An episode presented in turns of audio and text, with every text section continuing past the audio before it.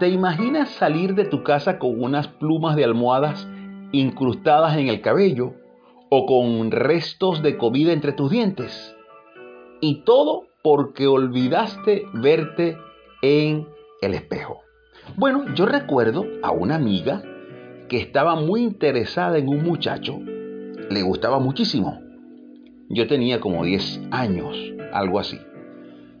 Ellos no tenían nada, pero aún así a ella le gustaba demasiado. Y ella siempre le sonreía, eh, mostrándose amable, usted sabe, abonando el terreno para una futura conquista. Una tarde, este joven tocó a la puerta de la casa de mi amiga buscando al hermano de ella. Ella abrió y al verlo le atendió de mil maravillas. No dejaba de sonreírle.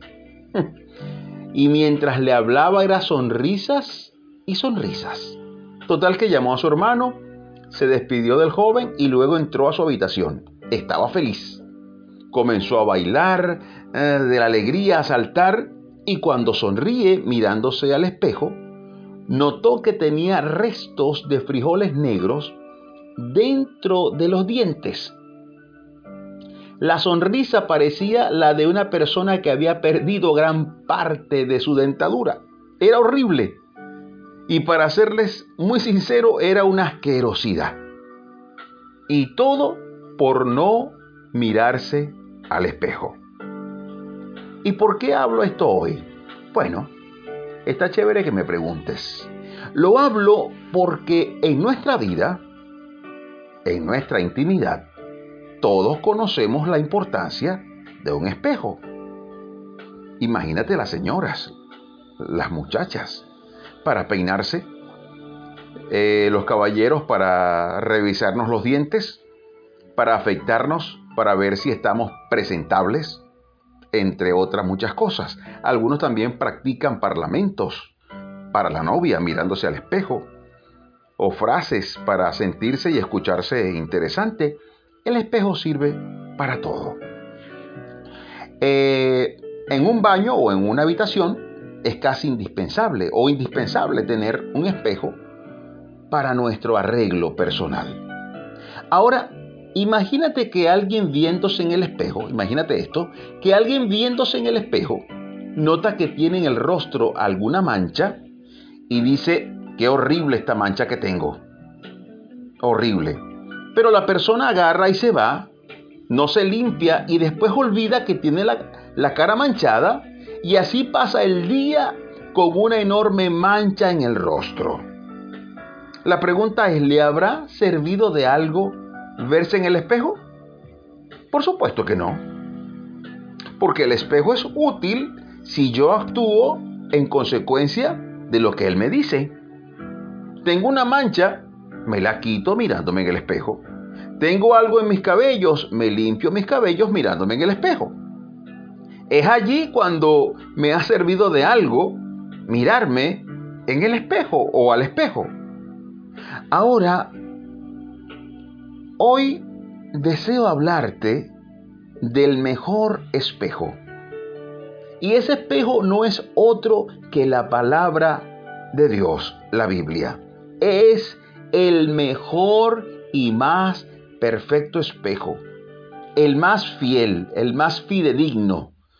El mejor espejo, el que no le puede faltar a ningún hombre y a ninguna mujer. Y con la Biblia como espejo, Muchas veces sucede igual que la persona que se mira y se va. Cuando alguien lee pero ignora la palabra de Dios, de nada le sirve. De nada le sirve escucharla si luego se va y la olvida. De nada le sirve que ella cual espejo le haga ver las manchas que tiene su alma y su corazón, pero luego simplemente se va sin limpiar la suciedad, suciedad que poco a poco y algunas veces más rápido, hará de su vida un desperdicio, pues solo se mira en el espejo pero no quita sus manchas al ver el reflejo. No limpia su alma a la luz de la palabra y no limpia su alma a la luz del espejo, de ese espejo precioso que es la Biblia. Eh, Santiago 1, 23 al 25 dice así. Porque si alguno es oidor de la palabra, pero no hacedor de ella, este es semejante al hombre que considera en un espejo su rostro, su rostro natural, porque él se considera a sí mismo y se va y luego olvida cómo era. Mas el que mira atentamente en la perfecta ley de la libertad y persevera en ella, no siendo oidor olvidadizo, sino hacedor de la obra, éste será bienaventurado en todo lo que hace. Mas el que mira atentamente y actúa según lo que ve. Y hoy quiero decirte esto porque sé que algo o mucho de Dios conoces. Pues sea mucho o poco, no importa. Lo que importa es que desde hoy decidas quitar las manchas de tu vida al mirar tu reflejo en ese espejo. ¿Y qué significa eso, Imer? ¿Cómo se hace eso? Sencillo siendo oidor y hacedor.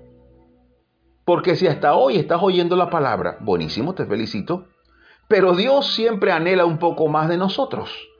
El justo es como la luz de la aurora que va en aumento. No podemos simplemente escuchar y decir, sí, es verdad. Es verdad lo que dijo Imer allí, sí, el devocional, sí, es verdad. Estoy haciendo esto mal. Sí, lo reconozco. Sí, sí, sí, sí, sé que tengo una mancha. Sé que debo perdonar a fulano. Pero es que no podemos simplemente ver, tenemos que quitar la mancha.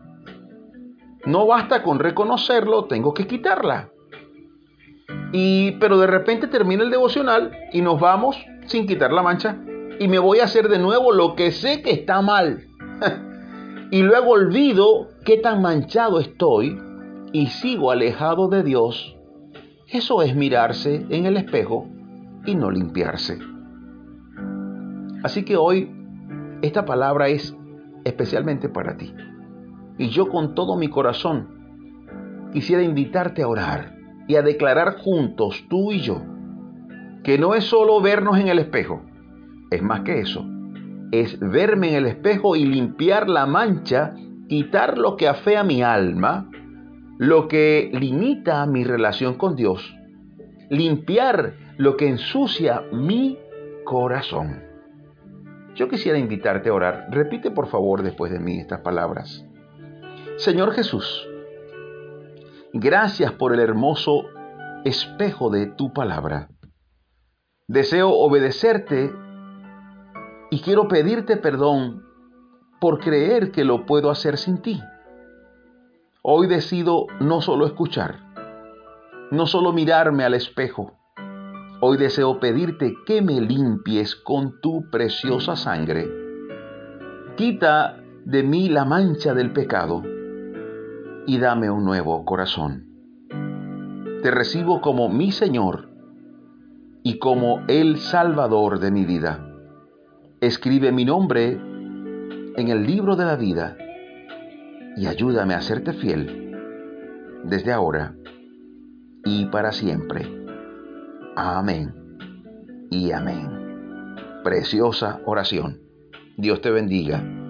Recuerda esto, la palabra es el mejor espejo.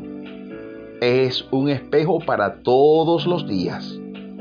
No salgas a la calle sin antes mirarte en él. Soy tu amigo Imer Narváez y para mí es un gusto dar pisadas de fe junto a ti. Hasta la próxima.